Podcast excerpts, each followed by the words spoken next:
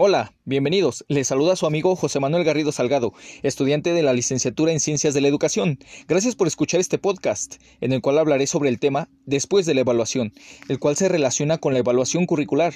Comenzaré por definir evaluación para una mejor comprensión del tema. De acuerdo a la Gran Academia Española, evaluación significa acción y efecto de evaluar, es decir, darle un valor a una cosa, calificar alguna acción, aptitud, conocimiento, habilidad o cosa. Entendido esto, recalco la importancia de las políticas de evaluación del sistema educativo, las cuales deben acompañar siempre a las políticas generales de desarrollo del mismo, ya que las políticas de evaluación deben colaborar al logro de los objetivos de la evaluación.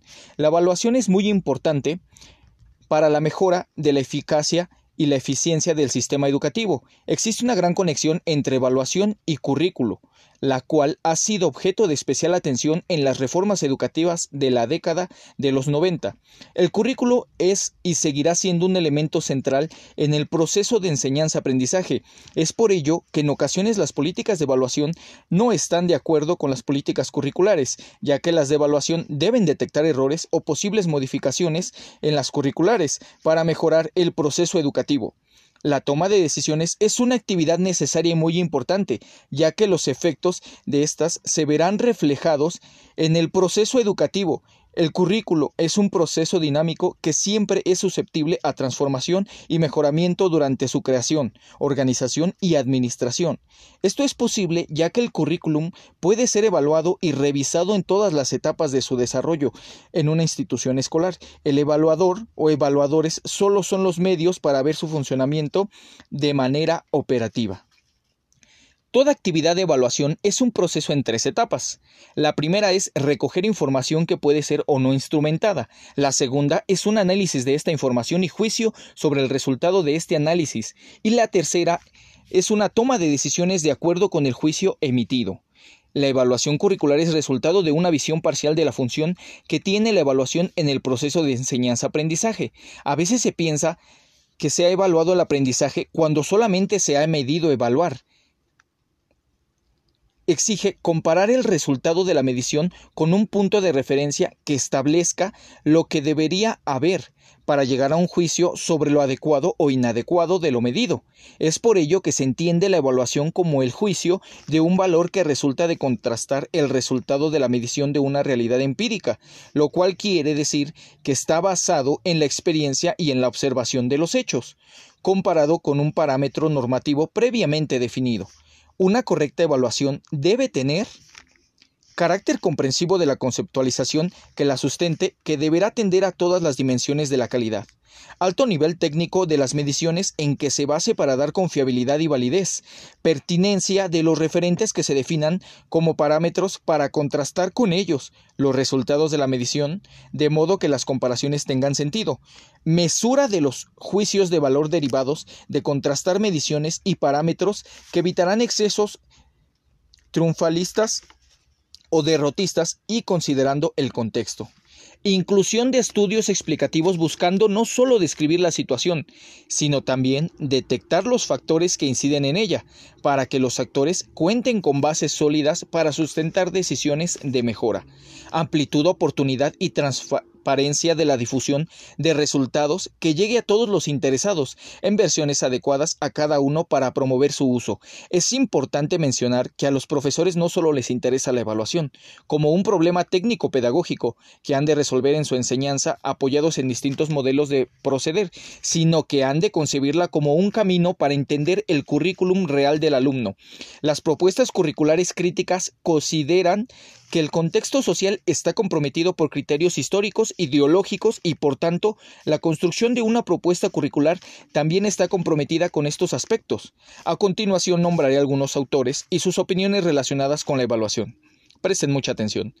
Flores mencionaba en el 2004 que la función del evaluador de acuerdo a Stuffer-Bien puede presentarse como un manejo de información desglosado en tres subprocesos básicos, que son perfilar las necesidades de la información, obtener información y suministrar información relevante. Ortiz comentaba en el año 2004 que la evaluación es hacer un juicio de valor sobre algo acerca de su avance y progreso. Mora en el año 2004, nos dice que la evaluación se puede entender de diversas maneras dependiendo las necesidades, propósitos y objetivos de cada institución educativa. La evaluación curricular va más allá de la evaluación institucional. La evaluación curricular está compuesta por cinco áreas, los programas, las provisiones, los procedimientos, los productos y los procesos del programa, las cuales todas son fundamentales. El autor Gutiérrez en el año 2005 nos dice que la evaluación de los programas se trata de investigación con rigor científico y lleva implícito la emisión de un juicio. Tiene rasgos prácticos y no se trata solo de emitir un juicio de valor de mejora, sino consiste en valorar el programa y que forma parte del currículum. Los modelos de evaluación curricular se han clasificado en dos categorías, los técnicos científicos y los no técnicos científicos. Los primeros se caracterizan por dar un alto grado de objetividad, se fundamentan en los fines de la educación, derivados del racionalismo y empirismo. Por otra parte, los modelos no técnicos científicos se caracterizan por enfatizar en lo subjetivo, no le dan importancia al producto del programa, dependen de la intuición y se enfocan en el aprendiz. Prácticamente todas las reformas educativas realizadas en lo que se denomina la segunda generación de la era de calidad están orientadas hacia la estructuración curricular por competencias. La incorporación del tema competencias a la educación consideró un gran avance en el plano de la formulación curricular en 1996. Gongsi y Atanosou en 1996 reconocieron la existencia de distintas perspectivas en el enfoque de competencias. En 2006, Tardif señaló que no solo el concepto es polisémico, es decir, que tiene más de un significado, lo que ocasiona que ningún programa por competencias tenga la misma estructura, dado que no existe entre los especialistas en educación un consenso sobre lo que significa este término, sino que existen al menos dos concepciones de competencias, una de corte conductual cercana a las propuestas de orden laboral y otra de corte sistémico que se ha anclado en las perspectivas cognitivas. La evaluación a gran escala puede aportar mucho en esta dirección, en la medida en que sus instrumentos prioricen o jerarquicen algunos contenidos y logren transmitir un mensaje claro y unívoco respecto a qué tipos de saberes todos los alumnos tienen el derecho a acceder. Para esto, el trabajo conjunto entre evaluación y los ámbitos de decisión en materia de currículo es imprescindible. La adopción de referentes curriculares más complejos y de mayor especificidad tendrá beneficios para los programas de evaluación, toda vez que un referente claro y operacional ayuda en la delimitación y descripción de los contenidos que serán objeto de medición, pero también impondrá desafíos importantes en la construcción de reactivos e ítems de calidad que individualmente y en conjunto puedan captar con validez la evidencia de aprendizajes complejos. También impone un desafío importante la medición de los factores asociados al rendimiento. Aunque muchos países aplican cuestionarios de contexto, frecuentemente los datos recogidos se desaprovechan o resultan directamente inútiles para cruzarlos estadísticamente con el rendimiento académico. Un trabajo idóneo de análisis de factores asociados que permita medir con validez el progreso de los aprendizajes en el tiempo o que habilite el reporte de valor agregado requiere un modelo cuidadosamente diseñado y el uso de instrumentos comparables o equivalentes entre aplicación y aplicación, lo que deja ver que no es un proceso sencillo. Para realizar adecuaciones, primero existe la responsabilidad de familiarizarse con los modelos e instrumentos existentes y en todo caso proponer mejoras y movilizar cambios que guarden coherencia con las políticas que se busca implementar y evaluar, siempre que exista la capacidad técnica para hacerlo o los recursos para crearla. Otro aspecto importante es la rectificación e innovación didáctica. La unidad didáctica tiene su origen en la necesidad de encontrar una estrategia capaz de organizar la enseñanza y el aprendizaje de manera que ambas competencias resulten eficientes. Se infiere que todo curso de estudios puede y debe organizarse en parcelas o ejes por algún procedimiento adecuado, proyectos, centros de interés, lecciones, análisis de casos, unidades didácticas, módulos, áreas, ciclos, etc. Se considera que la unidad didáctica es un conjunto de ideas, una hipótesis de trabajo que incluye no solo los contenidos de la disciplina, sino también un conjunto de estrategias para favorecer el aprendizaje en todo momento. La innovación didáctica y los recursos necesarios para el trabajo diario son siempre metas de aprendizaje, una estrategia que ordene y regule en la práctica escolar los diversos contenidos del aprendizaje y la forma de pensar del equipo de docentes que impregna todo el conjunto con su filosofía y sus métodos de trabajo, casi siempre implícitos pero determinantes. Todo esto debe ser acorde en la medida de lo posible con las nuevas investigaciones en el campo de la educación y con los principios que se han venido desarrollando alrededor del nuevo sistema educativo. Una de las tareas prioritarias, quizás la primera, preocupación al intentar planificar un curso es identificar o reconocer los tópicos o cuestiones que pueden ser organizadas por el procedimiento de unidades. Tradicionalmente ha sido un enfoque disciplinar el que ha determinado la selección de unidades, ajustándose a una estructura y a una cierta secuencia de contenidos, cuya lógica se basa más en la disciplina de referencia que en su aplicación o utilidad en la vida real. En síntesis, innovar en el diseño de unidades didácticas es innovar en la evaluación, porque son actividades inseparables, que se condicionan mutuamente. Esto implica un cambio en la valoración que el profesorado hace de sus intereses. Cabe señalar que los ajustes de los programas de estudios son necesarios para mejorar la evaluación curricular. Los propósitos de la evaluación tienen en cuenta el principio de que cada propósito implica un diseño apropiado, ya que ningún acercamiento de resultados válidos y confiables abarca todo propósito. El autor Martínez Rizo en el año 2007 argumentó que debe reiterarse que el uso inapropiado de cualquier acercamiento puede tener consecuencias negativas, contrarias al propósito básico, de que la evaluación favorezca la mejora de la educación. Los avances más importantes en materia de evaluación estandarizada en la región durante las últimas dos décadas podrían resumirse en la siguiente manera. Fortalecimiento institucional, se refiere a los sistemas nacionales de evaluación que han cobrado mayor estabilidad, continuidad y organicidad de acciones dentro de las administraciones del sector. Integridad de propósitos y acciones señala que conforme ganan institucionalidad y experiencia los programas de evaluación van abarcando otras áreas del quehacer educativo, y no solamente la medición del logro académico, el desarrollo técnico y la capacidad de conceptualizar la complejidad del sistema educativo va permitiendo estudios cada vez más integrales de los factores y procesos que influyen en el, en el aprendizaje y en la calidad educativa en general. Experiencia internacional se refiere a la vinculación con organismos internacionales y la participación en programas de evaluación internacional comparada han ofrecido importantes oportunidades de capacitación, desarrollo técnico y metodológico, así como acceso a nuevos modelos de evaluación y formas de optimizar los referentes del currículo modelos, enfoques e instrumentos.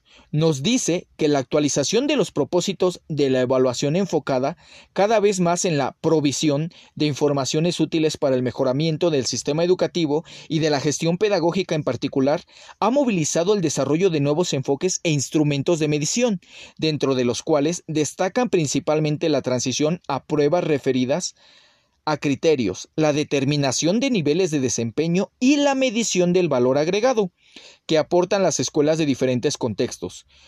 Formas de reporte trata sobre el uso de nuevos modelos e instrumentos de evaluación, que a su vez generan datos de creciente complejidad y sustancia. Va impulsando el diseño de reportes de resultados más complejos, más comprensibles y potencialmente más útiles para una amplia variedad de audiencias.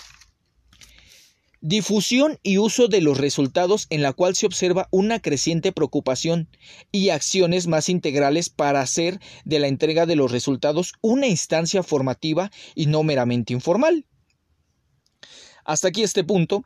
Continuaré explicando otro aspecto relacionado con la evaluación.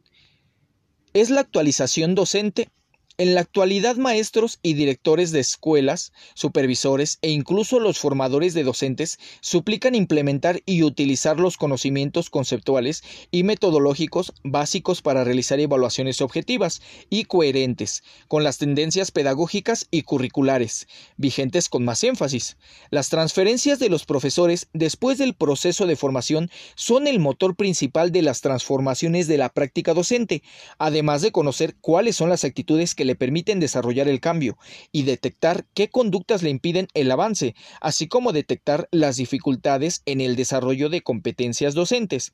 Saber qué y cómo aprenden los profesores y qué consideran significativo para su práctica, sobre todo al atender con cuidado las problemáticas y retos planteados en torno a la formación de los profesores se han visualizado algunas recomendaciones que serían pertinentes para incorporarlas a una política educativa que busque la formación integral de los docentes de educación básica. Los tipos de experiencias de conocimientos que los profesores logran realizar tienen mucho que ver con la calidad en su desempeño como docente durante su práctica. Por lo tanto, la teoría en la que se sustenta es la tipología de las experiencias docentes, que permite iniciar con las explicaciones del fenómeno.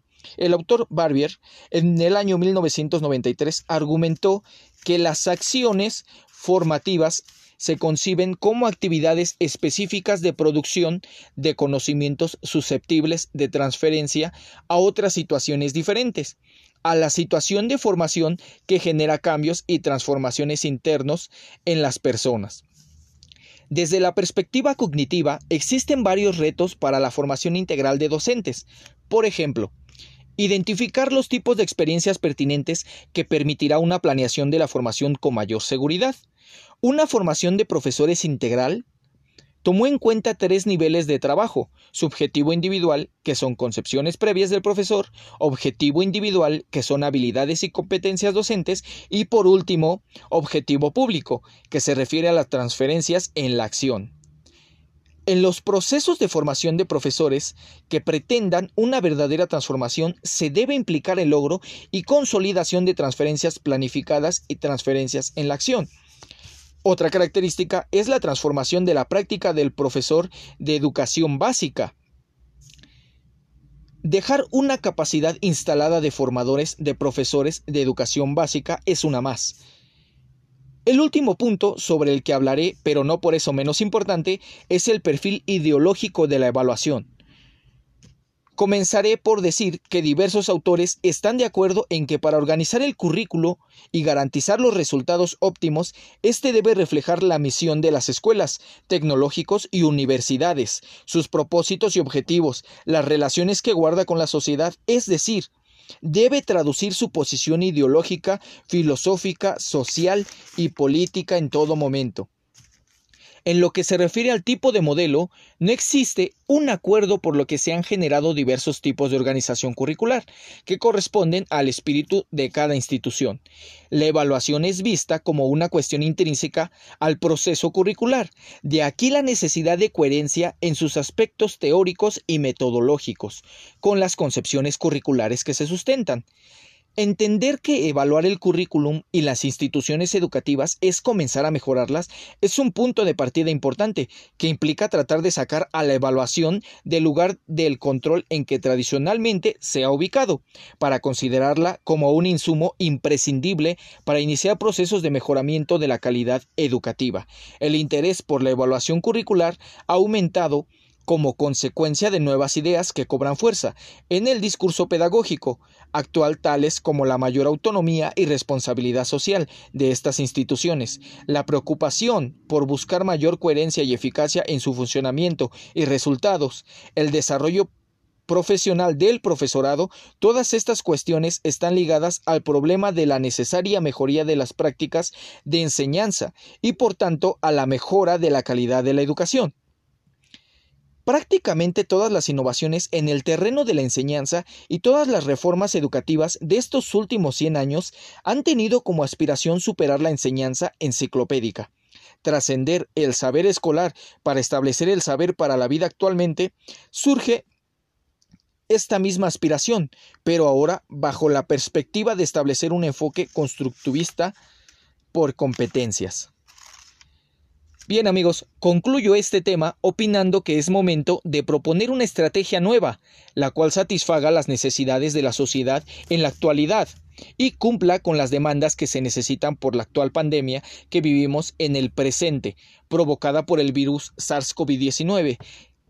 Esta evaluación curricular debe buscar en todo momento la calidad educativa y más aún la excelencia educativa